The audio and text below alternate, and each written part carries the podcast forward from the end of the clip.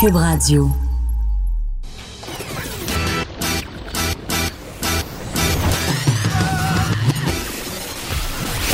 Pour elle, il n'y a jamais de mauvaise question. Les effronter. Avec Geneviève Peterson.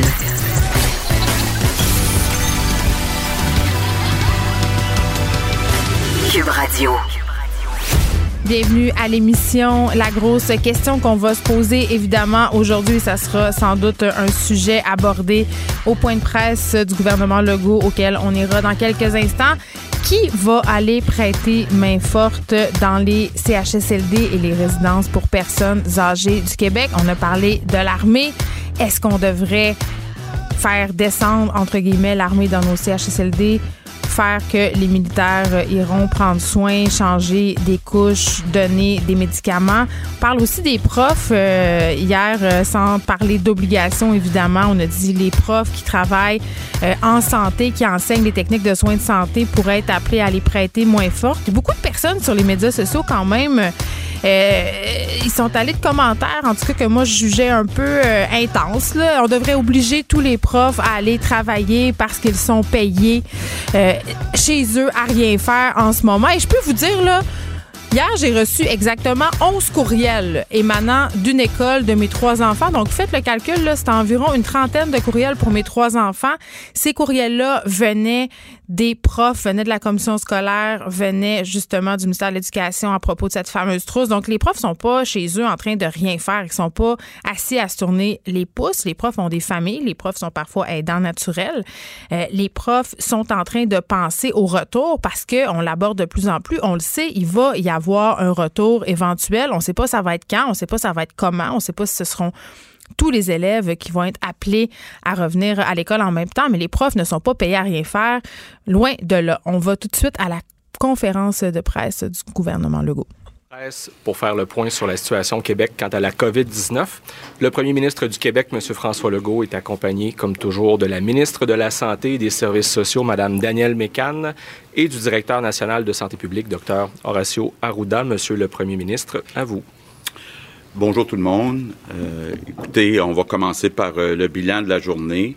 On a euh, malheureusement 52 euh, nouveaux décès, donc un total de 487 euh, décès.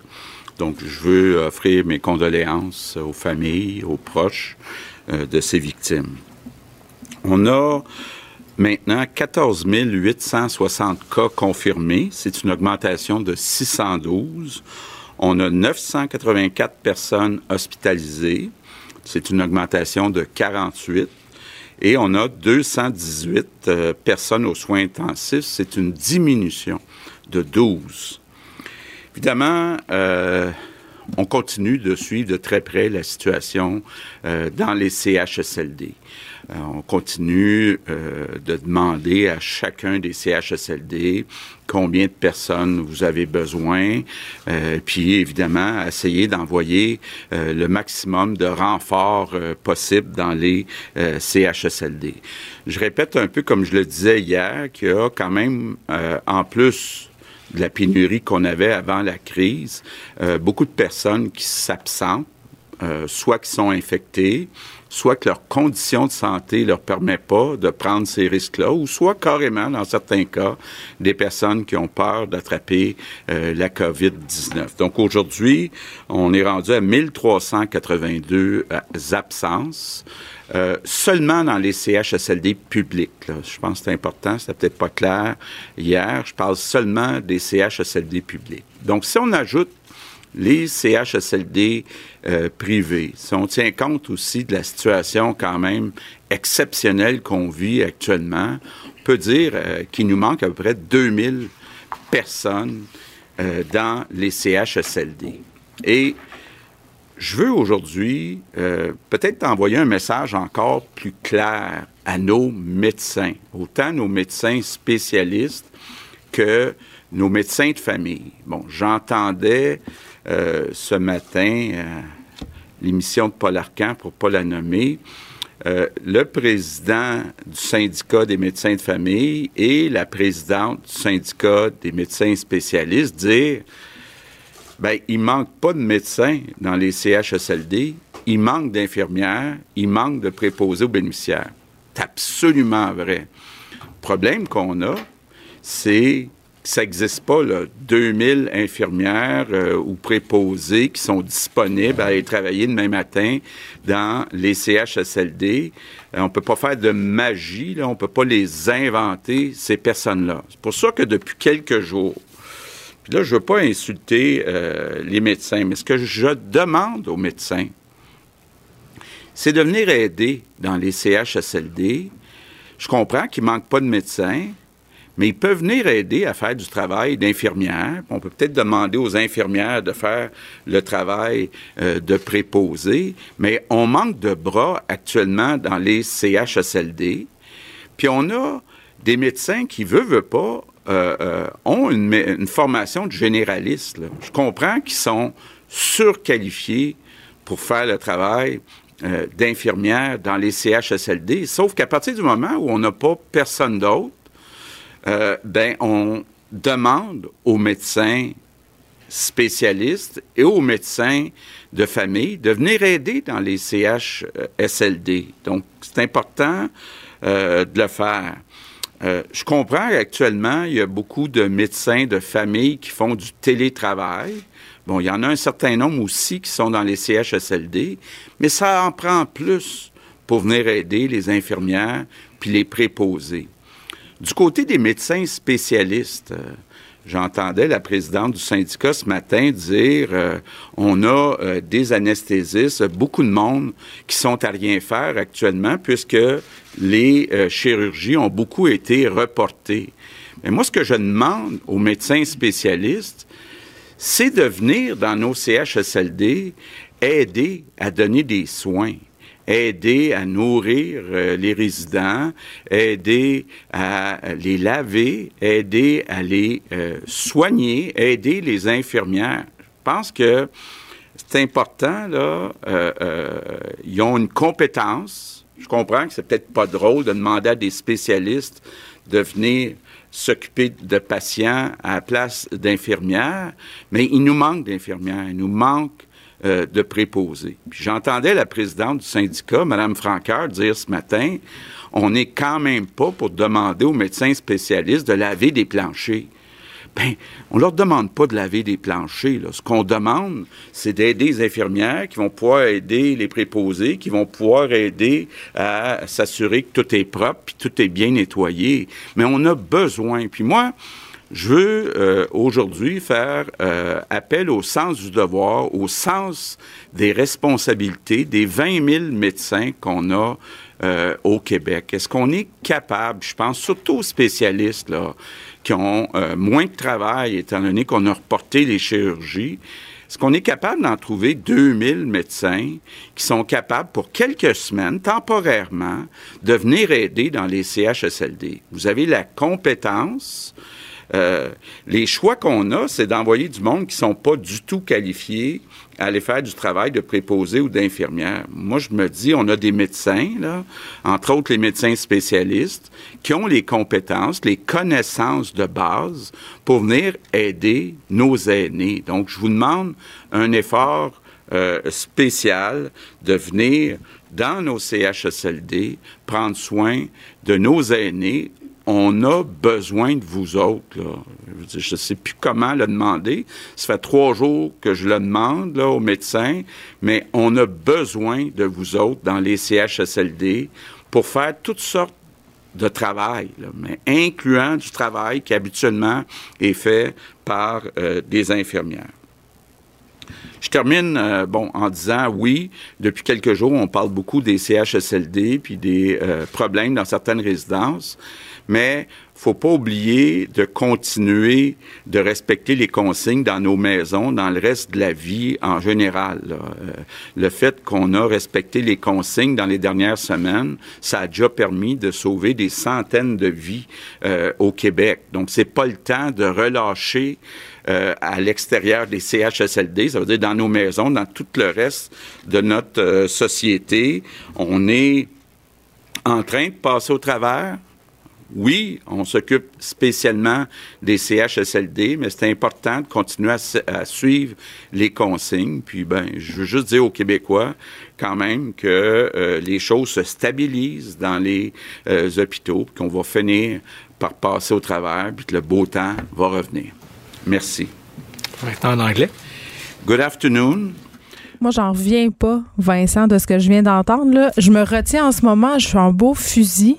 Qu'on demande à des médecins de s'abaisser à aller faire le vulgaire travail d'infirmière et de préposé aux bénéficiaires, je trouve ça tellement insultant. Mais tu trouves ça insultant? Pour, non, qu'on parle pour de. Qui? Ben non, mais c'est comme si on leur demandait vraiment l'inconcevable, toi, chose. On leur demande, oh, nos chers médecins, Jésus, toi, Dieu, les médecins spécialistes de s'abaisser, d'aller torcher de la marde. Oh mon Dieu, ils ont beaucoup fait d'études. Il faudrait pas qu'ils fassent ça. Ils sont payés 500 000 par année. Ils sont, ça me fait, là, je suis, le bleu marin. C'est plate, on est à radio, les gens peuvent pas voir à quel point je suis fâchée, mais je veux dire, comment on veut, comment tu veux qu'on revalorise la profession de préposé aux bénéficiaires d'infirmiers et infirmières quand même le premier ministre a un discours comme ça? Moi, ça me fait capoter. Mais un discours dans ce sens, c'est ce qu'il demande là, aux, médecins d'y aller. Oui, on sait, je m'excuse de... vous demander ça. Oui, non, je, je comprends. Je suis vraiment désolée. Ou vous, aux médecins spécialistes, aux médecins, je vous demande de vous abaisser. Je pense qu'il faut aller à la période de questions pour que je puisse euh, me On s'en reparle dans quelques minutes. qu'il n'y ait pas encore d'entente signée sur la rémunération des médecins spécialistes depuis quelques semaines. Puis je voudrais, je reviens avec une question que j'ai déjà posée. Un médecin spécialiste qui fait une tâche de préposé dans un CHSLD, il est payé combien pour le faire? Bon. Écoutez, je pense que les questions de rémunération, on va y régler à satisfaction de tout le monde. Mais ce que j'ai compris des entrevues des deux chefs de syndicats euh, ce matin, c'est qu'on dit ben voyons, le premier ministre nous demande d'aller dans un CHSLD, mais il manque pas de médecins dans un CHSLD. On est d'accord là-dessus.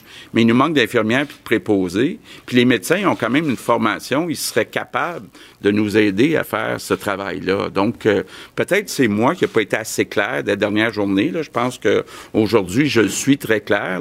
On a besoin, idéalement, de 2000 médecins, que ce soit des omnis ou des spécialistes, qui viennent soigner le monde, qui viennent laver les patients, qui viennent nourrir les patients, qui viennent faire le travail qui habituellement est fait par euh, des infirmières. Donc, euh, euh, on trouvera le moyen de les rémunérer. Là. Moi, je pense qu'ils ne doivent pas s'inquiéter avec ça. Non, absolument pas. puis je pense que peut confirmer là, que l'entente a été signée hier soir. Là. Elle vient d'être signée. Fait qu'avec les spécialistes, il n'y a aucun problème. Puis moi, ce que je dirais là, là-dessus, en complément de M. le Premier ministre, c'est que on a connaissance, nous, de beaucoup de médecins, généralistes, spécialistes, qui vont en mission euh, humanitaire à l'extérieur du Québec, hein, en Afrique, dans plusieurs pays. Ils vont aider. Ils se dévouent beaucoup. Mais moi, ce que je veux leur dire aujourd'hui, ce qu'on leur dit aujourd'hui, c'est que la mission humanitaire, là, elle est au Québec. Elle est en CHSLD. Et on veut que nos médecins viennent en mission humanitaire dans les CHSLD pour nos aînés, ceux qui ont bâti le Québec. Question? Euh, oui, une question concernant les réactifs. Euh, on a des informations comme quoi euh, le nombre de tests aurait grandement diminué dans les derniers jours par manque de réactifs au Québec. je voudrais avoir des informations là-dessus. Là, où est-ce qu'on en est par rapport à ça? On peut y aller? Oui. Les chiffres exacts. Réactif. Effectivement, on en a pour trois jours. Mais, euh, comme j'ai expliqué, on euh, est en discussion avec Winnipeg qui a reçu euh, la recette d'une compagnie française. pour on est en train de pouvoir bâtir nous-mêmes le réactif. Donc, pense pas qu'il y aura de problème. Donc, c'est pas une raison qui expliquerait pourquoi il y a moins de tests. Je pense qu'on est en train de se concentrer à tester beaucoup les gens, autant le personnel que les résidents dans les CHSLD. Donc, peut-être qu'on a déplacé euh, les endroits où les tests sont faits. Donc, c'est peut-être pour ça qu'il y en a moins ou euh, un nombre différent. Mais on continue de faire euh, des milliers de tests à chaque jour. Oui, puis c'est resté quand même à un niveau euh, habituel. On était à 6 000 quelques là, euh, hier.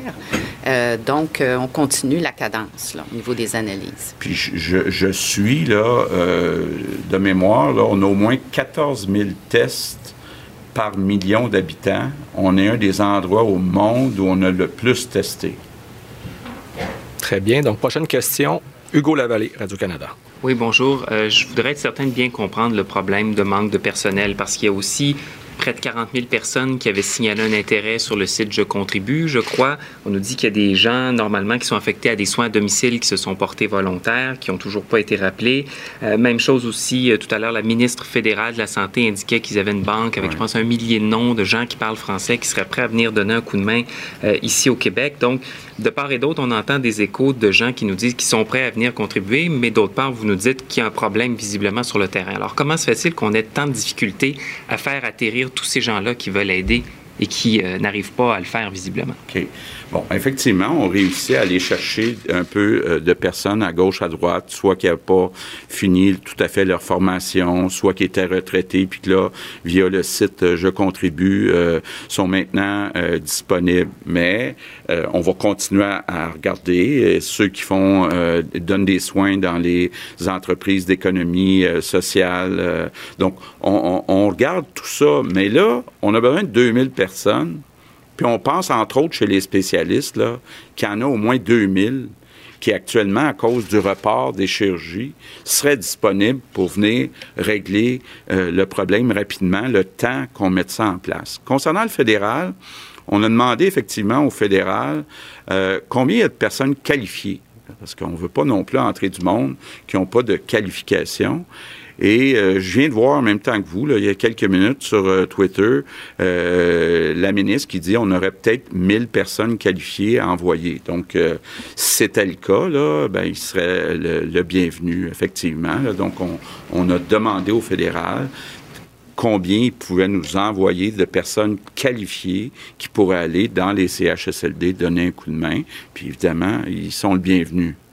Puis je vais être certain aussi de bien comprendre, euh, puis de bien décoder ce que vous nous dites sur les médecins. Vous parlez d'un côté des médecins omnipraticiens, de l'autre part des médecins spécialistes. Est-ce qu'on doit comprendre qu'en ce moment, il y a comme une espèce de chicane de docteurs qui fait en sorte qu'on n'arrive pas à avoir les gens sur le terrain? Puis vous parliez d'une entente. Est-ce qu'on parle des détails sur ce que ça prévoit, l'entente euh, signée hier soir? Oui. Ben, j'écoutais ce matin les, les, deux présidents de syndicats. Le président des médecins de famille disait, ben tous les médecins de famille qu'on a besoin, dans les CHSLD, on les a envoyés. Mais il y a un manque d'infirmières puis de préposés. Puis là, la présidente du syndicat des spécialistes disait ben nous, les spécialistes, on est prêts à aller remplacer les médecins de famille, mais pour l'instant, il y a assez de médecins de famille. C'est pas ça qu'on dit, là on demande autant aux spécialistes, aux médecins de famille, de venir nous aider à faire du travail d'infirmière parce qu'on n'en trouve pas des infirmières. Donc, euh, je comprends qu'ils sont surqualifiés pour faire ça, là, mais c'est pas vrai, comme dit la présidente du syndicat, qu'on veut lui faire laver des planchers. On veut avoir des bras, mais des gens qui ont quand même une formation de base. Je pense que les médecins spécialistes, les médecins de famille ont une formation de base où ils sont capables de faire pas mal ce qu'une infirmière habituellement fait, mais il nous manque d'infirmières. Donc, peut-être là qu'on s'est mal compris. En tout cas, moi, je pense, je suis un gars habituellement clair, mais peut-être que j'ai pas été assez clair dans les derniers jours. Est-ce que Mme McCann voulait répondre à la dernière partie de cette question? Euh, oui, ah, ben, l'entente. Écoutez, on a une entente euh, avec les spécialistes, puis on a une entente aussi avec les généralistes, les médecins généralistes. Alors, ces ententes-là prévoient des rémunérations adaptées dans le contexte euh, de la COVID-19 à l'intérieur de leur enveloppe. C'est pas une rémunération additionnelle. C'est une rémunération qui est ajustée à l'intérieur de l'enveloppe de la FMSQ et de la FMOQ. Merci. Prochaine question, Louis Lacroix, Cogeco Nouvelles. Bonjour, Monsieur le Premier ministre, Mme McCann, M. Arruda.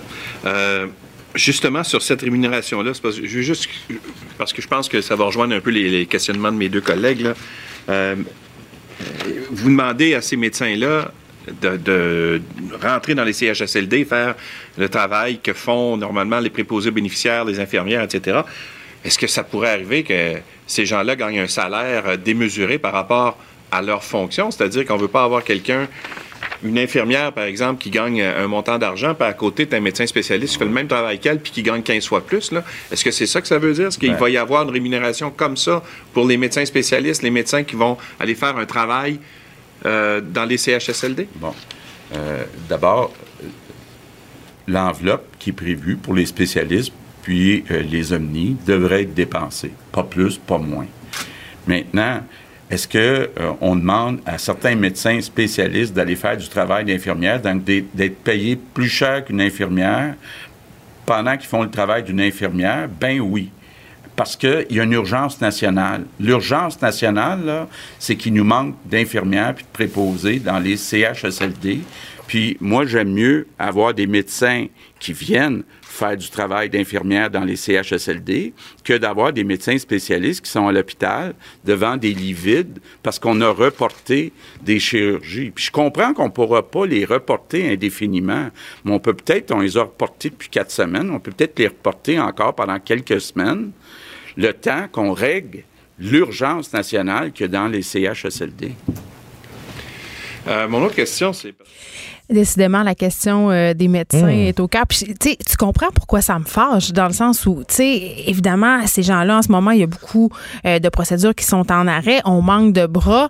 Euh, puis là, la question salariale, évidemment, on, on peut se demander si c'est légitime, mais là, on est, on est un peu dans le trouble. Je Oui. pense, je pense qu'il faut Oui. prendre au grand mot les grands moyens. Moi, ça me dérange pas de savoir qu'il y a un anesthésiste, mettons, qui est au CHSLD, puis qui est payé comme un anesthésiste. On a Ben, besoin de bras. À voir, honnêtement, une- ma grand-mère qui se ferait euh, laver ou nourrir par un médecin euh, spécialiste, je veux dire, je, serais, co- je suis sûr qu'elle serait contente. Ben, Même parce que en même temps, tu peux donner des petits conseils de santé et tout ça.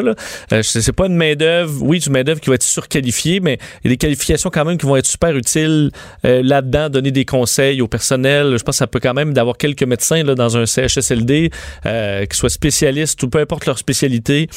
C'est une mine d'or d'informations et tout ça. Avant de devenir Mais- euh, des médecins spécialistes, ils ont d'abord été des médecins généralistes dans le, dans le cadre de leur formation. Ils ont fait euh, le BA, BA des Omnis, donc vraiment, ils peuvent y aller. Mais moi, j'en- j'en ai vraiment contre ce discours. euh, les, les médecins, ils sont pas au-dessus euh, du vulgaire travail des prolétaires de la santé. Là. Moi, moi c'est ça qui me fait un peu bondir dans tout ce que j'entends en ce moment. Puis je pense que le premier ministre aussi, c'est un peu ça qu'il essaye de dire en mots couverts. On sait ce qu'on vous demande, on sait que vous êtes surqualifié, mais comment? Allez-y, on Oui, a besoin de il- vous autres. Il y a quand même une réflexion de- personnelle à se dire, OK, ben moi, si on me demande d'aller Ah, personne veut y dans aller. le petit confort, là, OK, ben va changer les couches d'une personne euh, de, de 95 ans qui a la COVID-19.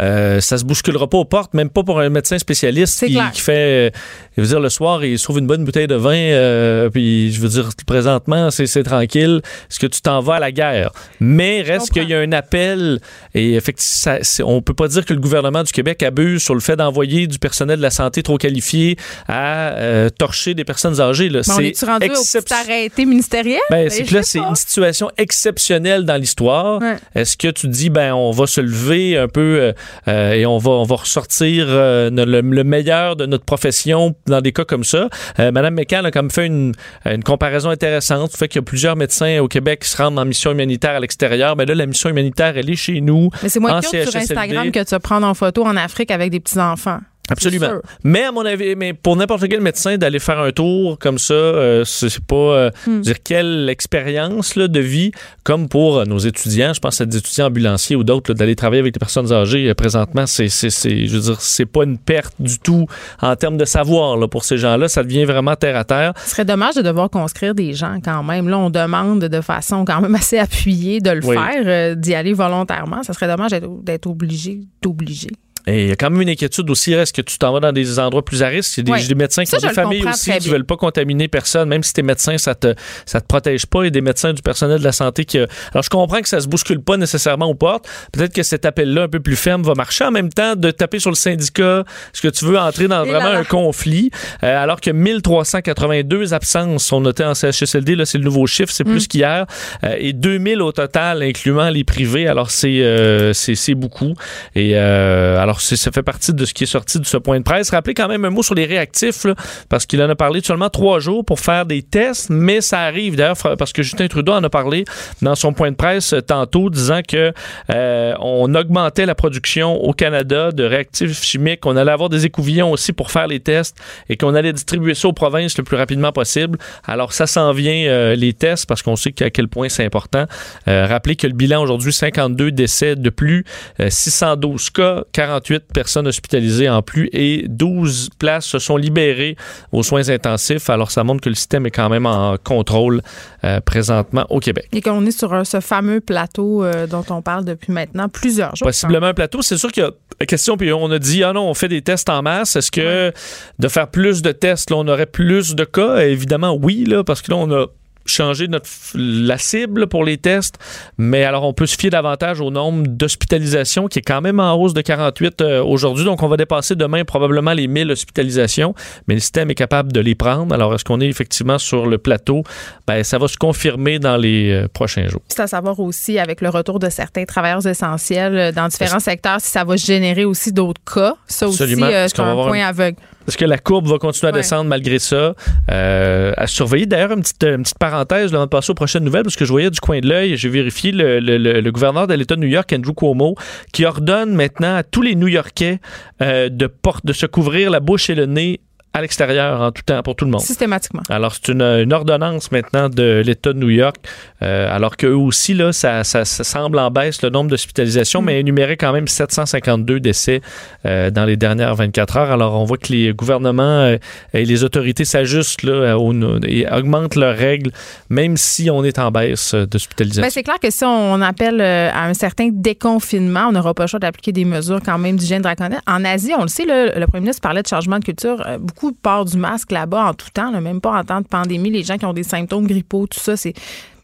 Peut-être que ça va passer dans nos mœurs, c'est aussi d'être davantage protectionniste de nos, de nos gouttelettes. ça se peut que ça, ça soit l'héritage de la pandémie. Du côté euh, de chez Justin Trudeau, on délie encore plus les cordons de la bourse, Vincent. Oui, pour le PC, la PCU, la, La prestation fameuse. canadienne d'urgence, euh, on augmente, on assouplit du moins les critères. C'est ce qui a été annoncé par Justin Trudeau. Donc, pour ceux euh, qui n'y avaient pas accès, là, mais qui gagnent euh, 1000 dollars par mois ou moins, donc qui ont eu des diminutions d'heures en raison de la COVID-19, euh, vous allez pouvoir avoir la prestation. Ceux qui ont épuisé leur assurance emploi vont pouvoir Mais avoir la depuis prestation. janvier, c'est ça que je comprends pas. C'est avant la pandémie. Oui, mais c'est des gens que, qui, là, peuvent pas se retrouver d'emploi Ouais, parce que tout comprends. est arrêté. Donc, on, plutôt qu'aller sur euh, l'assurance sociale, ce sera la PCU. Les travailleurs saisonniers, changement de calcul aussi des droits d'auteur pour les artistes et créateurs. Oh, ça, ça m'intéresse.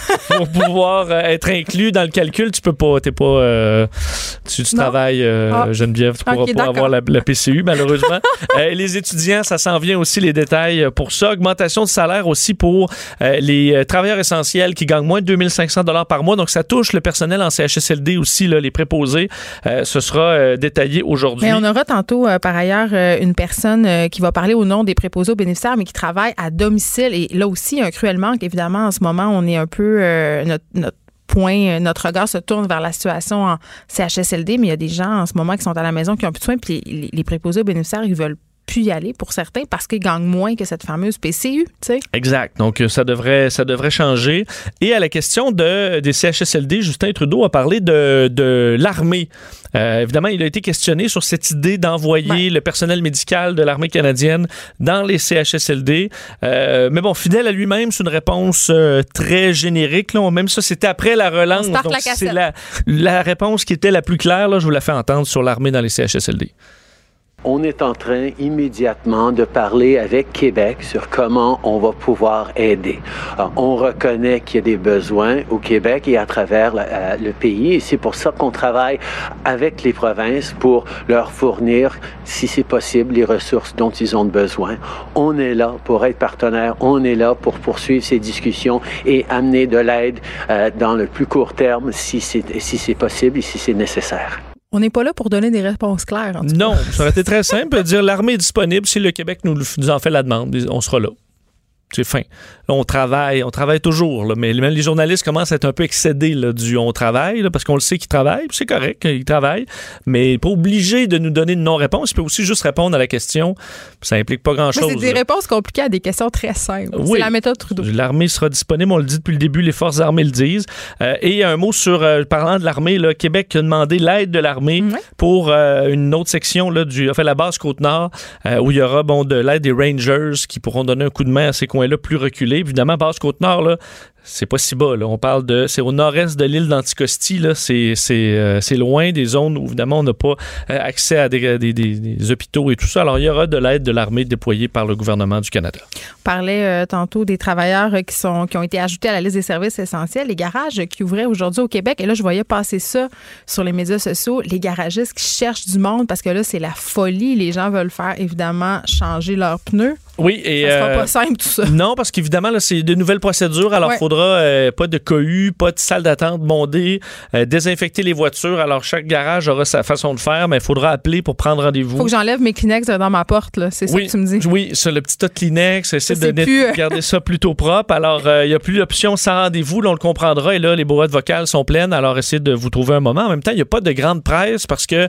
d'un, on roule pas beaucoup, là, ces temps-ci, et les pneus d'hiver vont pas fondre, là, en dedans de quelques jours. C'est mauvais pour les pneus d'hiver de rouler à la grosse chaleur, mais vous voyez, dans les prochains jours, là, on annonce 5-6. Euh, Alors, ça devrait bien euh, aller. Moi, ma, moyenne là, pour faire changer mes pneus d'hiver, c'est autour du 15 juin. Habituellement, là, oh, euh, c'est, là que je me rends. Donc, ben c'est assez responsable. ouais. Si tu fais beaucoup de route 15 juin, ça se peut que non, tes pneus durent moins longtemps. Mais là, c'est temps-ci, on se rend au travail essentiel ou à l'épicerie. Donc, à moins que votre épicerie soit à 100 km de chez vous, là, vous ne devrez pas rouler beaucoup. Avant que je te laisse partir, Vincent, j'ai envie qu'on parle de la situation ailleurs dans le monde parce que là, le nombre de cas dépasse maintenant les 2 millions. Oui, dépasse les 2 millions, pratiquement 130 000 euh, décès euh, maintenant. Et euh, je vous le disais, aux, États-Unis, on va surveiller le chiffre du jour parce qu'hier, c'était 2400 morts, un record. il y avait des cas du, week-end qui mm. arrivent là, dans les calculs. donc, il faudra voir si ça va se stabiliser. Alors que, bon, dans le monde, plusieurs pays, là, on voit un ralentissement du nombre de décès. C'est le cas encore en, en Espagne, par exemple. Alors, on essaie de demeurer positif, même si les chiffres font encore peur dans plusieurs pays. Alors, euh, ce sera euh, les, chiffres du jour seront à surveiller de près. Mais de toute façon, c'est la faute de l'OMS, ça, Vincent. Ouais, mais ben là, qui a décidé d'arrêter de subventionner euh, hier. Écoute, ça a fait tellement réagir. Justin ben Trudeau n'a pas réagi. Il y a beaucoup de dirigeants du monde qui ont réagi. Justin Trudeau, ben non, il, ben, je ne peux pas vous donner une réponse concrète, là, même si je l'ai écouté.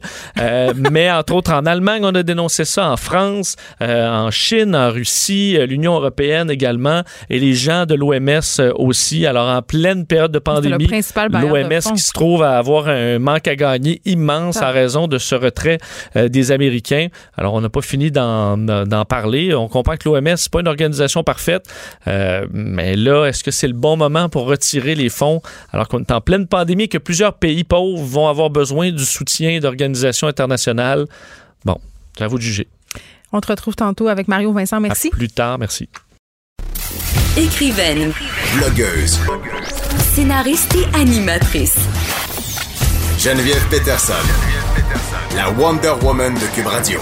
Bon, vraiment, on se demande qui va être appelé pour aller prêter euh, main forte au personnel dans les CHSLD et résidences pour personnes âgées du Québec. François Legault qui lançait un appel tantôt aux différents euh, corps professionnels de la santé, médecins, médecins spécialistes, les infirmières aussi qui travaillent en dehors euh, des CHSLD. Eh bien, on va parler tout de suite à une infirmière qui travaille dans une unité de cardiologie et elle, elle est prête à répondre à cet appel de François Legault pour aller vraiment prêter main forte dans les CHSLD s'appelle Valérie Desruisseaux. Elle est infirmière au CHU de Québec. Bonjour Valérie Desruisseaux.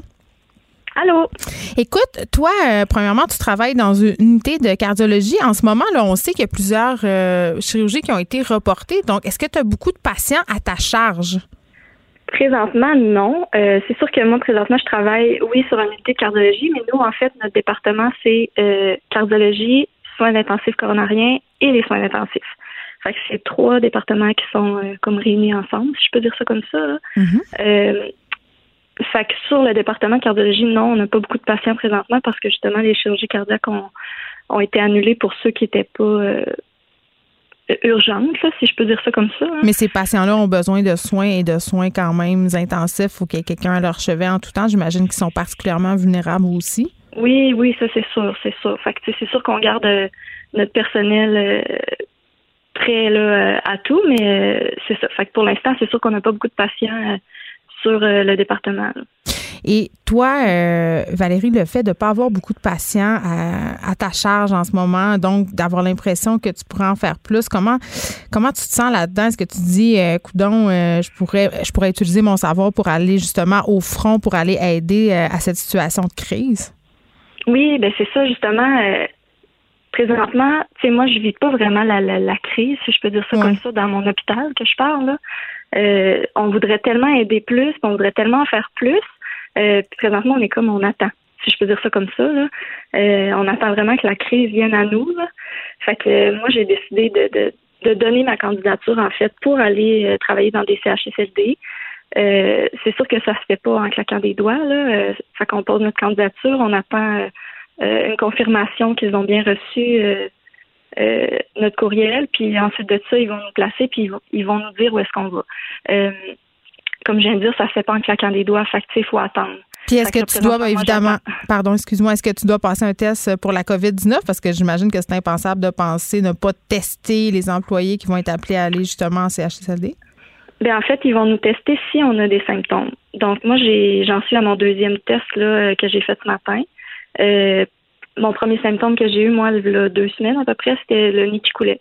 Fait que hmm. on est vraiment pris en charge rapidement pour le moindre symptôme pour être sûr de pas euh, transmettre si jamais on est on, est atteint de la COVID positif, euh, le transmettre à nos patients, mais aussi à nos collègues de travail. Fait que on, est pris en charge assez rapidement, puis on, on a nos résultats aussi quand même très rapidement. Là.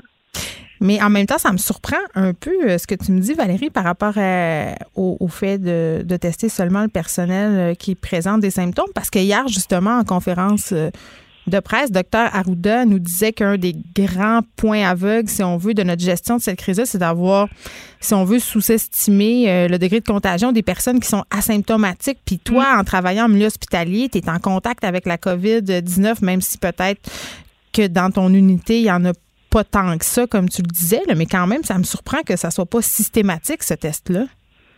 Ben, sinon, on serait testé, je crois, tous les jours. Euh, c'est ça. Présent. Pour l'instant, en tout cas, on est testé seulement euh, lorsqu'on présente euh, un de tous les symptômes qui sont dits. Là. que pour l'instant, c'est ça. Mais ça va être à suivre dans les prochains jours. ça change à tous les jours. Hein, que on voilà. Puis là, tu t'attends à avoir une réponse quand, en fait, à pouvoir aller travailler dans un CHSLD quand? Je sais pas. J'en ai aucune idée. En fait, j'ai reçu mon courriel euh, de confirmation disant qu'il avait bien reçu ma candidature, hmm. puis qu'il allait euh, nous recontacter euh, éventuellement. Mais tu sais, on n'a pas de date. je pense qu'ils ont eu beaucoup, beaucoup de, d'infirmières préposées, infirmières auxiliaires qui se sont qui ont, voulu porter main forte en fait au CHSLD. Euh, puis qui ont vraiment beaucoup de candidatures présentement, puis ils sont, débordés avec ça. Fait que je pense que ça va venir au courant des prochains jours. Mais je je, pourrais pas t'en dire plus. Euh, toi, Valérie, tu es en couple avec un autre travailleur euh, de service essentiel. Comment vous vous arrangez? Qu'est-ce qui fait ton conjoint? En fait, mon conjoint est meunier, donc il travaille dans un moulin de farine. Euh, fait que présentement, il, travaille beaucoup, il travaille fort. Euh, nous, on a décidé de, de, de s'isoler, donc de se séparer euh, dès le 13 mars, là, quand, ça, quand tout ça a commencé. Donc, vous vivez pas dans la même maison? Présentement, non. ça fait maintenant un mois. Oh mon Dieu, ça doit être tellement difficile. Comment vous passez au travers de tout ça?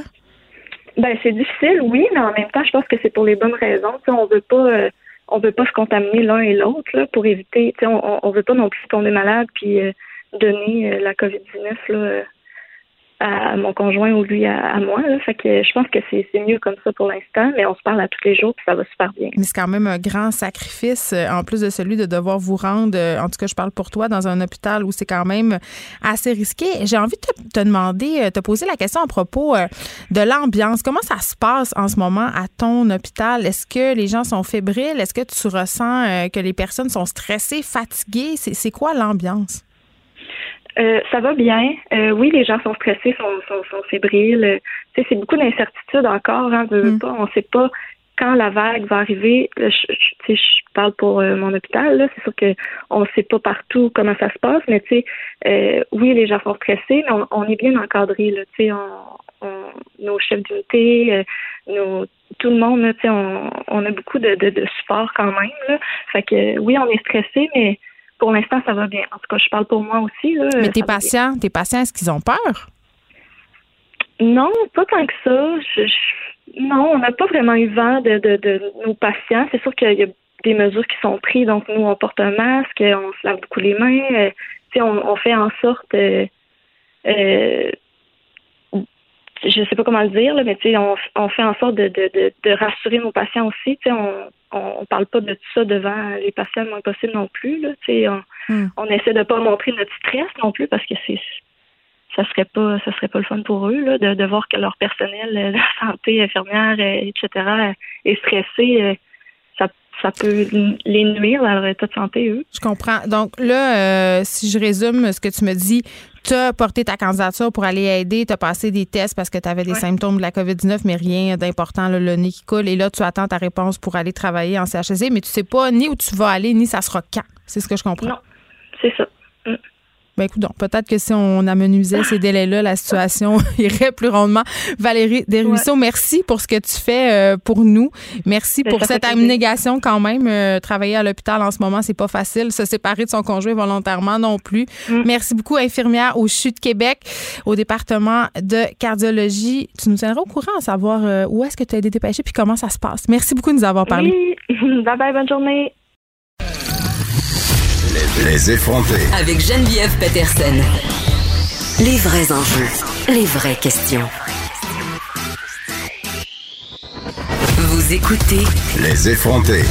Il y a un article du Devoir qui a attiré mon attention ce matin par rapport évidemment à toute cette crise dans les CHSLD du Québec, les résidences pour personnes âgées. Euh, bon, ça c'est une chose, mais les personnes âgées qui ont besoin de soins, qui ont besoin qu'on s'occupe d'elles, elles ne sont pas nécessairement toutes dans les CHSLD ni dans les résidences pour personnes âgées. Il y a des gens qui reçoivent des soins à domicile. Il y a des gens qui, en ce moment, ont de la difficulté et qui seraient laissés à eux-mêmes parce que, bon, euh, on manque d'effectifs aussi pour aller s'occuper de ces personnes qui sont encore à domicile pour différentes raisons. J'en parle tout de suite avec Patrick Roy, directeur général de Coopérative de solidarité de services à domicile de Memphis Magog. Monsieur Roy, bonjour. Bonjour. Écoutez, là, évidemment, euh, l'objectif, ce n'est pas d'invalider la situation complètement catastrophique dans laquelle euh, nos CHSLD et résidences pour personnes âgées se trouvent en ce moment, mais je trouve quand même euh, que dans tout ce débat autour de cette question est occulté complètement la façon dont vivent et la façon dont font face les personnes âgées en ce moment à toutes ces difficultés parce qu'elles n'ont plus, elles n'ont pas d'aide en ce moment. C'est ce que je comprends.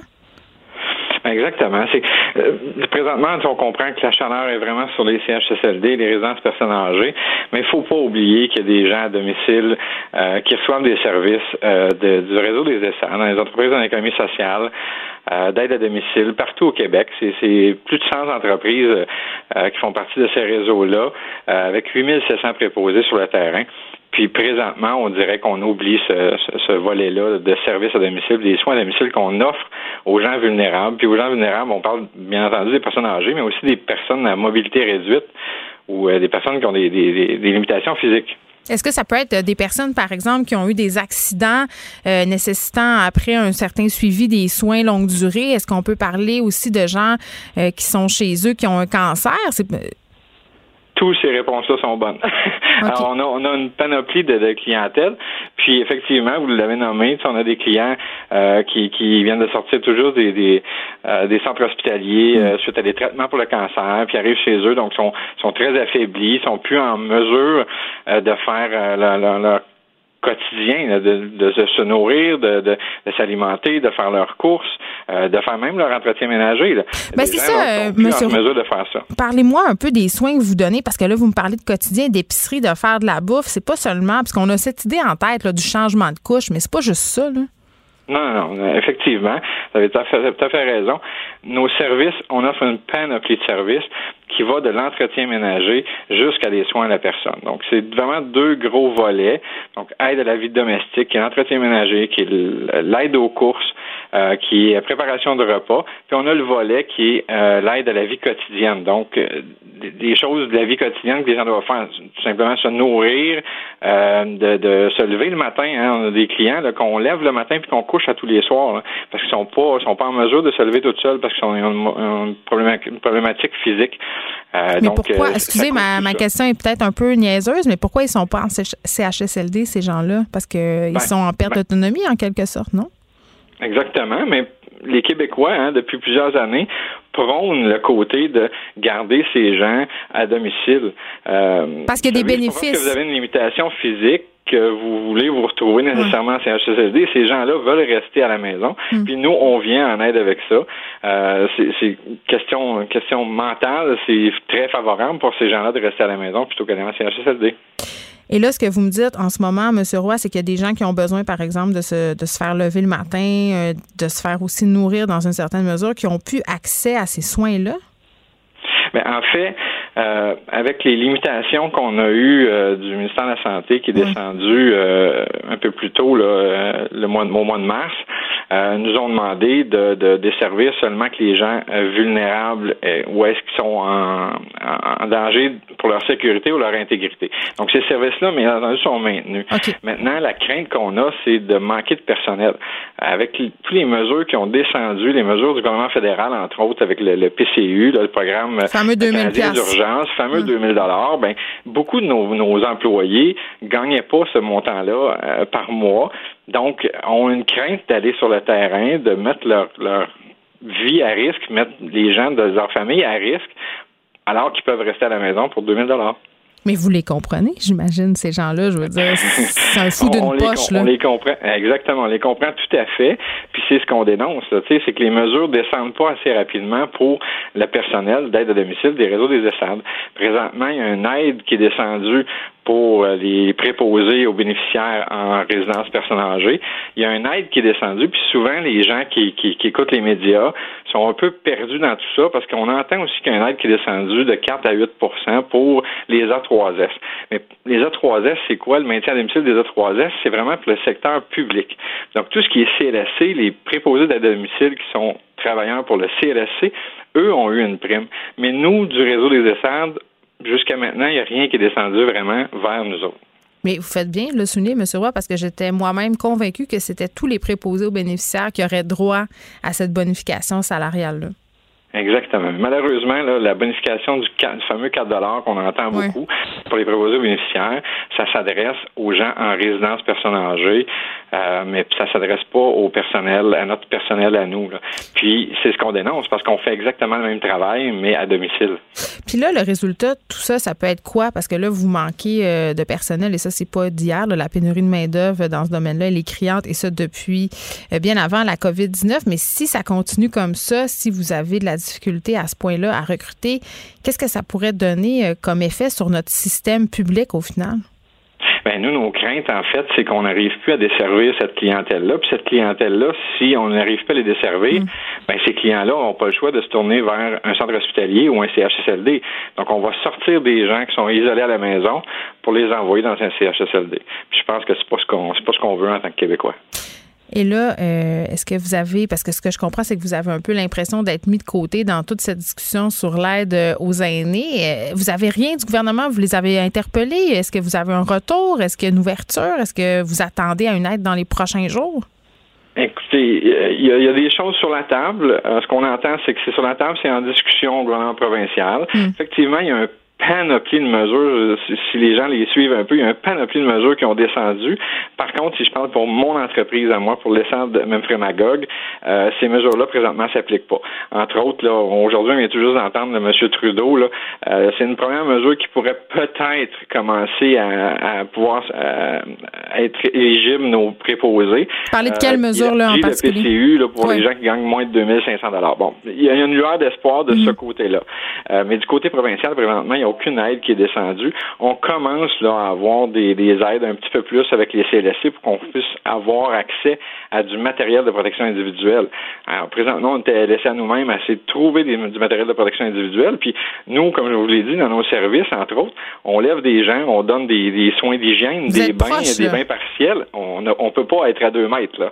Euh, donc, on est, on est en contact avec ces gens-là, puis on a de la difficulté à avoir accès à des équipements personnels. Là, ça commence à descendre du CLSC, mais on est rendu maintenant le 15, euh, 15 avril aujourd'hui. Donc, ça fait déjà euh, euh, plus d'un mois qu'on est dans cette crise-là, puis qu'on commence à avoir certaines aides. Donc, dans le fond, si je comprends bien, vous vous exposez quand même, même si vous êtes seulement chez un patient à la fois, vous exposez au même risque que les préposés qui travaillent, par exemple, en CHSLD ou en résidence. Tout à fait, absolument. On s'expose, nos préposés s'exposent au même risque, puis d'autant plus que on n'a pas, euh, on n'a pas la liberté de, de, de confiner nos, nos, personnes chez qui on va. Là, tu sais, dans les résidences personnes âgées, euh, ils barrent les portes, ils empêchent les gens de rentrer. Nous, on n'a pas euh, cette opportunité-là de pouvoir s'assurer que la personne n'a pas reçu de la visite extérieure. Mais est-ce qu'ils les suivent? Est-ce que vous le voyez sur le terrain? Comment, comment est-ce qu'on porte ces personnes-là âgées en ce moment? Est-ce qu'elles suivent les recommandations du gouvernement? Euh, certaines, oui. Je vous dirais la majorité, oui. Mais euh, certainement qu'il y en a qui, qui la suivent pas. Puis en même temps, on, peut, on peut, comprendre. Là, hier, j'entendais le premier ministre dire écoutez, on va faire des exceptions pour des aidants naturels, pour des personnes qui sont habituées d'aller nourrir. Puis ça, j'imagine qu'une personne en ce moment âgée qui est chez eux, qui n'a pas accès à la même qualité de soins d'habitude, c'est tentant d'appeler son fils, d'appeler sa fille pour dire viens me porter ici, euh, pourrais-tu venir faire ça? à un moment donné, il faut. C'est raisons humanitaires aussi, il faut comprendre. Et c'est très légitime, là. C'est très légitime. Mais est-ce que est-ce que ces personnes-là prennent toutes les mesures nécessaires pour s'assurer du risque minimum pour la contagion? On ne le sait pas, puis on n'a pas ce contrôle-là. Mais en même temps, euh, ces personnes-là habitent à la maison, donc ça peut pas devenir euh, un foyer d'infection aussi euh, préoccupant si on veut qu'en CHSCD, mais je comprends bien que la personne qui ressort, elle, elle peut aller en contaminer d'autres. En terminant, M. Roy, là, en ce moment, bon, ce que je comprends, vous êtes vous faites partie de la solution vous êtes exclu des différentes euh, mesures annoncées, puis c'est difficile dans ce contexte-là, j'imagine, de convaincre les préposés de revenir travailler. Exactement. C'est très difficile de convaincre les préposés de travailler. Puis on entendait, le seul moment où est-ce qu'on a entendu le mm. gouvernement provincial nommer les ESSAD, c'est pour demander à notre personnel d'aller travailler en CHSLD. Euh, je peux pas parler au nom de tous les préposés à mm. travers le Québec, mais je, je, suis pas convaincu que tous ces préposés-là vont vouloir se diriger vers les CHSLD. Moi, j'ai parlé à une de mes préposées ce matin, puis ce qu'elle me rapportait, c'est qu'elle, son travail, son cœur est de travailler à domicile et non en CHSLD. Ben, ben on peut euh, on peut la comprendre aussi. Euh, c'est un choix. Puis en même temps, qui aurait envie? J'avais la discussion tantôt euh, avec Vincent Dessoureau ici. Qui a envie en ce moment d'aller dans les CHSLD On appelle les médecins à y aller. On appelle un peu tout le monde, mais ça se bouscule pas au portillon comme on dit. Patrick Roy, merci beaucoup, directeur général coopératif de solidarité de services à domicile, même Magog. J'espère que le gouvernement annoncera des mesures qui vont favoriser les préposés aux bénéficiaires à domicile dans les prochains jours, parce que en ce moment, on est en train un peu de déplacer c'est un problème. Merci beaucoup de nous avoir parlé. Merci beaucoup. Puis oui, j'espère effectivement que le gouvernement nous entendra pour maintenir nos services de qualité à domicile. Très bien. Les effrontés. Deux heures où on relâche nos bonnes manières.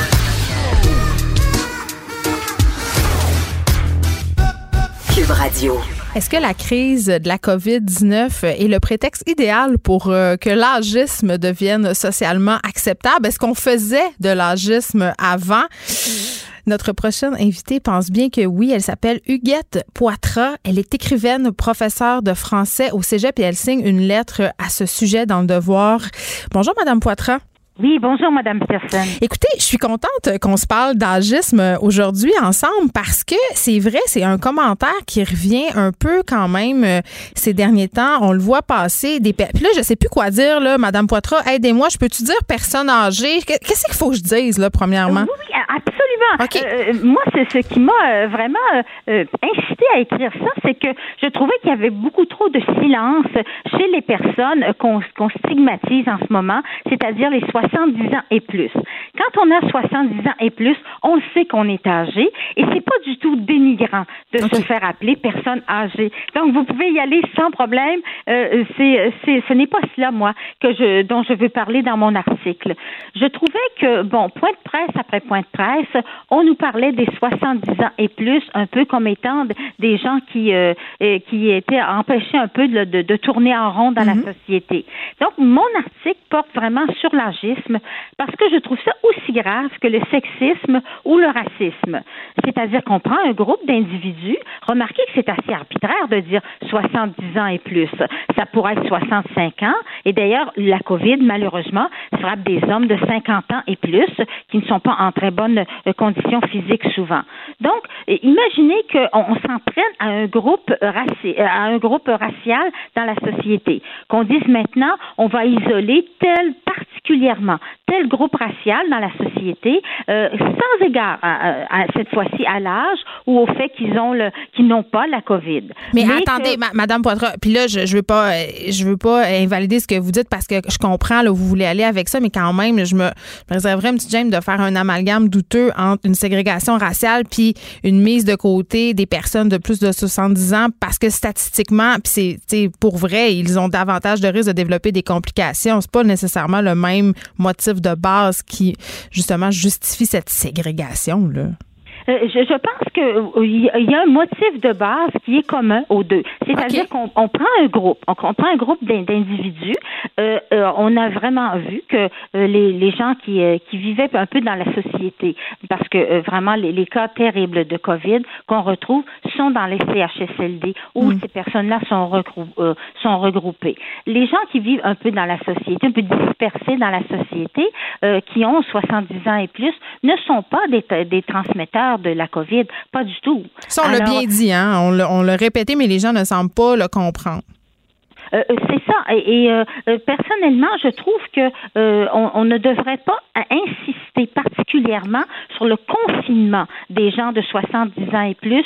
Remarquez que je suis pour, je suis d'accord avec le confinement actuel, mais pour tous, sans stigmatisation. Hein. Je trouve que, le confinement actuel donne des bons résultats, puis qu'on on était peut-être en train justement de, de, de s'en sortir assez bien avant que, que n'éclate l'horreur vraiment qu'on constate en ce moment dans les CHSLD. Et, hmm. remarquez que ces gens-là, c'est pas vraiment à cause de leur âge, c'est qu'on a introduit la COVID dans les, dans les CHSLD. Eux ne l'avaient pas avant.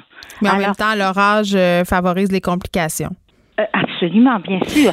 Dans le fond, ce que je, corrigez-moi si je me trompe, ce que vous me dites, c'est que vous avez un peu l'impression qu'on met toutes les personnes âgées dans le même panier en ce moment parce qu'il y a une différence. Et vous avez parlé euh, des hommes de 50 ans pas en forme, mais je veux dire, il y a des personnes euh, âgées euh, qui ont, je sais pas, moi, je sais pas, vous avez quel âge, mais vous êtes une femme active, vous faites des affaires, vous êtes en forme, donc peut-être plus en forme qu'un homme de 50 ans?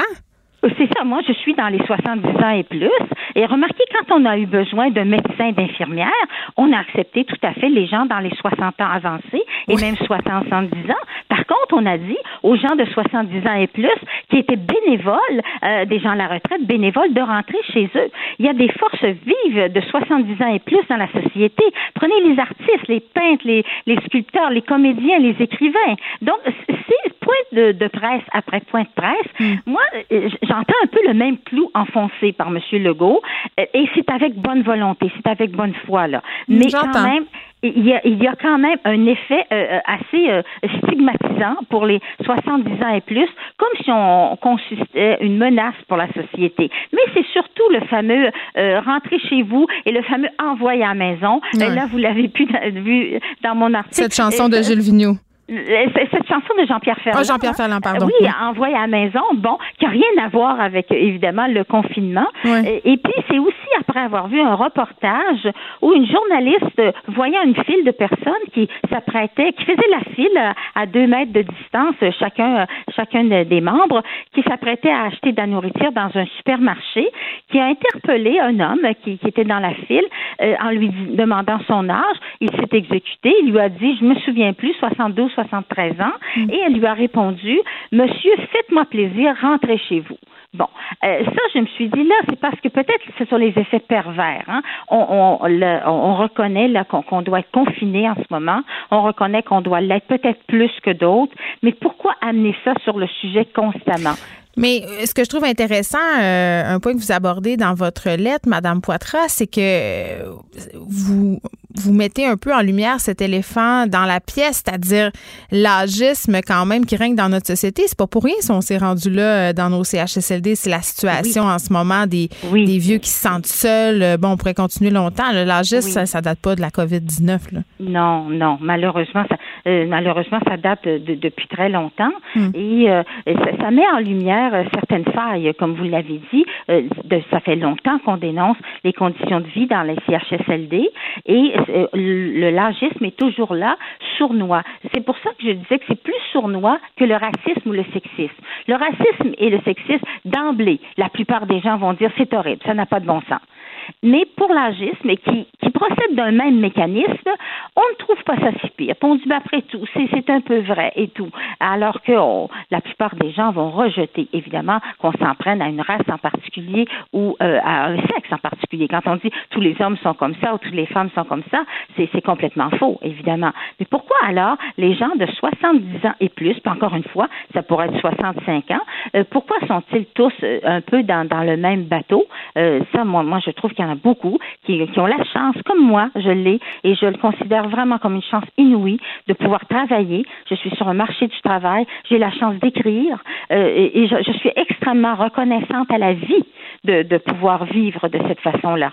Mais je me sens quand même stigmatisée. Euh, point de presse, ça peut être point de presse. On est fait pour vivre. Infantilisé, peut-être même? Oui, oui, oui, vous, vous, vous avez le mot juste. Infantilisé. Parce qu'on nous a parlé un peu comme à des enfants, que ce soit le hmm. docteur Arruda ou M. Legault. Je pense qu'il faisait ça un peu pour, pour être paternaliste, mais euh, on nous a parlé un peu comme des enfants euh, à ce moment-là quand on s'adressait à nous. Alors, moi, je pense qu'il ne doit pas y avoir plus de restrictions d'imposition, de réclusion, puis je suis d'accord avec euh, la réclusion actuelle pour les 70 ans et plus. Et si on songe à déconfiner un jour, et ça va venir euh, bientôt, euh, je pense que les 70 ans et plus devraient déconfiner en même temps que les autres. Hmm. Ça fait du bien de vous entendre, Huguette Poitras. Merci beaucoup, écrivaine, professeure de français au Cégep. C'était fort intéressant. Ben, c'est moi qui vous remercie. Au revoir. Au revoir. Les, effronter. Avec Geneviève Peterson. Les vrais enjeux. Les vraies questions. Vous écoutez. Les effronter. On parle de la possibilité de réouvrir euh, les établissements scolaires. Évidemment, va bien falloir euh, les réouvrir un jour, mais qui, quand, comment, on ne sait pas. Et je me disais, bon, je vais jaser de ça avec notre collaboratrice euh, famille, Émilie Ouellette, qui nous a concocté différents scénarios. Émilie, comment vas-tu? Ça va. Là, comme. Euh, T'as peur? OK, bon, ça va. Euh, ouais, OK. T'as-tu eu comme moi 30 courriels de l'école hier? Parce que moi, j'ai arrêté de compter à 30 courriels de l'école hier. J'ai trois enfants dans trois écoles différentes, égale 30 courriels. Oui, non, c'est ça. C'est beaucoup, en fait. On, est quoi? On est à la cinquième semaine, là? On est. Euh, j'ai plus de courriels de l'école que de courriels de job. Sérieux? Euh, oui, oui, non, non, ben, et de tout, hein, même euh, du gouvernement, même des institutions bancaires. Des promotions, des réseaux sociaux. Oui, c'est ça, c'est plus que Twitter. Euh, ça, pour répondre à ta question, euh, ça va. Je te dirais qu'à à partir de la semaine passée, qu'on a eu cette fameuse annonce là, euh, vendredi, là, avant le congé pascal, qu'il y avait peut-être un scénario sur la table de rouvrir les écoles avant le 4 mai, ça a comme semé. ben non, ça a semé de l'anxiété, des questionnements. Ben je sais pas si c'est stratégique. Je sais pas. Moi, je, tu sais, dans le sens que est-ce que c'est stratégique? Pourquoi on a annoncé ça le vendredi ben, justement? on n'a pas annoncé. On répondait à une question de journaliste, puis le PM l'a un peu échappé. Je pense que bon, on avait une petite crise de communication euh, qui s'en est suivie. Après ça, euh, je sais pas si tu as vu euh, l'article dans le journal de Montréal ce matin, mais ça va prendre environ un mois aux différents établissements scolaires juste pour planifier le retour. Hein, c'est ça que ça prendrait. Donc, je pense pas qu'on va revenir à l'école avant le 4 mai. Si ça peut rassurer les gens, là, je tiens à dire ça. Je, absolument. Je pense pas non plus. Je pense que c'était un peu utopique euh, de le penser. Tu sais, après ça, moi, quand que, je sais pas, là, je vais, je vais faire mon petit. J'ai fait différents scénarios, mais je vais toujours dire par où moi je commence quand je fais cette réflexion-là. Quand quelque chose comme ça arrive, là, on a La vu. La euh, panique, étape 1. Bon, oui, ça c'est fait. Panique, après ça après ça non. non, mais pour vrai, je me pose toujours la question à qui ça sert, à qui ça servirait donc dans les deux scénarios, à qui ça sert le plus quand, que les écoles rouvrent euh, d'ici le 4 mai ou même dans l'économie? Eh, je le sais là, j'ai l'impression de j'ai l'impression de jouer à la maternelle avec À ma santé mentale aussi peut-être un peu. Eh, oui, absolument. Fait que tu vois là, je me fais des scénarios pour contre, j'aime ça me faire des listes, mais, à qui ça sert? Ça sert à l'économie. Fait que c'est sûr qu'en ce moment, tu sais, puis je suis pas de, de celles qui font de la conspiration là puis qui pensent ça mais c'est sûr qu'en ce moment, il doit y avoir quand même du lobby de la pression là, pour. Euh, mais on pourra pas soutenir ça très, très longtemps, là. Parce que la facture qui va la payer au bout du compte, ben, c'est quand même nous autres, tu sais. Oui, oui, non, c'est ça, exact. Fait qu'il y a comme ces enjeux-là à voir. Fait que là, il y a ça qui est ressorti. Fait que c'est sûr que dans les les avantages, l'avantage numéro un, c'est que l'économie va repartir. Si ça, si mettons l'école rouvrait le 4 mai, il y aurait cet avantage. La santé mentale, comme tu as dit aussi, les parents qui, qu'on peut plus jongler avec tout là, c'est et qu'on nous demande. Je fais une parenthèse dans mon petit scénario euh, d'ouverture d'école, mais les, les fameuses trousses pédagogiques qu'on reçoit, les fameux Oh courriels qu'on reçoit. Moi là, je je je sais pas comment toi tu le vis. ou Non, mais moi, j'ai euh, j'ai Chris au vidange dans ma corbeille euh, des mails. Je suis désolée, c'est ça qui se tu les passe. rouvres pas là. Il y a comme Ah, j'ai j'ai rouvert. euh, en fait, on a reçu deux à date, là. Fait que je les ai ouvertes les deux. Après, je les ai sacrées dans la corbeille de ma messagerie. Le moi, un bricolage que ça te prend 12 affaires. Non, non. Premièrement, là, puis en plus de ça, c'est tellement drôle parce qu'il y avait Steve Fortin qui chronique chez nous aujourd'hui qui faisait euh, un tweet à ce sujet-là. Qui, lui, lui pis sa blonde, puis moi aussi, c'est ça. là, on travaille à la maison, on fait du télétravail. J'ai pas le temps de faire de l'école à la maison. Ça me, ça me, ça me tente pas. Puis mes enfants, là, un, je je suis excessivement chanceuse, n'ont pas de difficultés scolaires. Ils aiment l'école, OK? Ils veulent rien savoir de faire des travaux en ce moment. Ils veulent rien savoir. Là, j'avoue, Émilie, là, tous mes espoirs sont tournés vers la programmation spéciale de Télé-Québec. Je me dis que ça, ça va peut-être les intéresser. Oui, ou la fameuse, euh, t'as entendu parler de la classe de Marie-Ève? C'est ça, la madame qui fait l'école. Mais moi, ça, je l'ai essayé, puis ils veulent rien savoir de Marie-Ève. Veulent rien savoir. Mais très Non, mais parce que bonne. tu dis, elle est super bonne. C'est un petit espoir, c'est un 30 minutes. Tu dis, hey, c'est un, c'est un 30 minutes. Mais ça va avec la motivation, puis ça va avec. Moi, moi, là, ce qui me fâche, je vais quand même le dire, là, je suis désolée, je donne mon Mais opinion. t'es là pour ça? En ce moment. Ben, exact. Ce qui me fâche, là, c'est, c'est de voir comment ça, ça fait des années qu'on dit que dans le système d'éducation, on manque de ressources de toutes sortes. On manque pas juste des spécialistes terrain. là, on Ah manque oui, pas puis là, on a de des pédagogues. ressources pour faire tout ça. Et, Ben oui. et c'est ça. Et là, tout d'un coup, tu es en train de me dire que tu me fournis une trousse tellement grande que je pourrais en faire un doctorat en ce moment en enseignement. J'exagère, là, je, je- mais, mais tu sais, j'ai tellement d'outils en ce moment. Il y a tellement de Des outils faits excessivement rapidement aussi, hein? ça, c'est quand même intéressant aussi de le constater. Exactement, de constater que ah, à quel point on manque d'argent d'habitude normalement dans le réseau, puis comment c'est difficile, puis c'est complexe. Là, tout d'un coup, Télé-Québec a reviré sa programmation. On est allé chercher toutes les capsules puis les- le contenu qu'on avait besoin. On a des trousses pédagogiques du ministère de l'Éducation. On a là, tu fais attends, là, il y a, c'est ça, là, il y, a- il y avait un, il y avait ce besoin-là avant, puis là, on est en train de, mais on n'y arrivait pas avant. Fait que moi, ce constat-là me fâche un peu. C'est déjà, je me dis, dans le retour, après, il va arriver quoi avec, avec tout d'un coup tout ce contenu ou ces, tu sais, ces idées-là ou ces choses-là qui sont, qui ont été mises en Ouais, place. là, on peut pas revenir en arrière dans notre vieux système sclérosé qui fait qui prend jamais d'initiative. Là, on, on pourra pas. Exactement, c'est fait que ça d'une part, il y avait ça euh, qui me fâchait. Puis tu sais les trousses pédagogiques ils ont aussi euh, un peu cette idée, on est toujours quand même dans le critère de performance et ça aussi ça me gosse. Mais on, hein. est en, on est en train de se rendre compte en ce moment que la société elle avait un, un peu atteint euh, mais ah, c'était une pandémie donc on est on est ailleurs mais cette pandémie là nous a frappé, nous a fait prendre conscience je pense quand même qu'on avait des peut-être des, des ambitions de performance un peu déséquilibrées par rapport à notre consommation puis l'environnement et tout ça mais la fameuse trousse des pédagogiques ou, ou- ou ce qu'on reçoit des écoles c'est quand même dans l'idée de faire une liste d'épicerie de cocher puis d'en faire le plus possible puis d'en faire Mais, le mieux possible euh, mon Dieu, c'est de la la musique à tes Ah oreilles, non, mais hein? c'est parce que sérieusement, puis tu sais pour de vrai, puis je le sais, on parle beaucoup des mères qui se sentent coupables, puis tout ça, puis des pères aussi qui se sentent pas à la hauteur, mais sérieusement là, cette trousse là fait juste me faire sentir mal. J'ai l'impression que je suis la seule vraiment qui réussit pas à enseigner à ses enfants à la maison. J'ai l'impression que tout le monde fait des petites activités, fait des petites affaires pédagogiques, fait des cocos de Pâques, fait son pain, puis moi je, je suis là à avoir la broue dans le toupette, puis quand j'arrive, que j'ai 30 minutes à moi de libre dans ma journée parce que moi, guess what, je continue à travailler, je, je, je m'effondre, je m'effondre sur le divan, puis j'ai pas envie de faire l'école à la maison à trois enfants qui veulent rien savoir, ça me En plus. je sais pas la force puis en plus, tu l'as dit, t'es privilégié dans le sens que tes enfants aiment l'école, ils n'ont pas de difficultés. non, puis en passant l'été, ça dure deux mois, puis nos enfants perdent pas leurs acquis. Non, exact. Puis Puis là, quand il y a eu le verglas, excuse-moi, non, non, quand il y a eu le verglas, hein, il y a eu dix semaines pas d'école dans certaines régions, on a-tu fait des trousses pédagogiques? Non. No. À moins qu'on considère que Frenchy, c'était. C'est très pédagogique. L'école de la vie, Émilie. L'école de la vie. Sous-estime jamais ce pouvoir-là? Ça, ça, pour moi, c'est. Je veux juste revenir sur ce qu'on a dit dans, au, au- au niveau des enfants qui sont moins privilégiés ou dans des, fa- des milieux familiaux qui, qui sont plus difficiles pour X raisons. Puis je, je juge pas, je ne serai jamais de celle qui va juger, mais je sais qu'il y a des constats des fois que c'est plus difficile. Fait que comment on, comment ces enfants-là, fait qu'on on est en train de dire qu'on laisse tomber ces enfants-là aussi parce que Mais on cette les fameuse- laissait déjà tomber avant. Imagine maintenant. Tu sais, puis là, attends, on parle des- du privilège des enfants, mais même dans les familles privilégiées, là, moi, j'ai, tu sais, mettons, enseigner les maths à ma fille au secondaire, j'ai de la misère.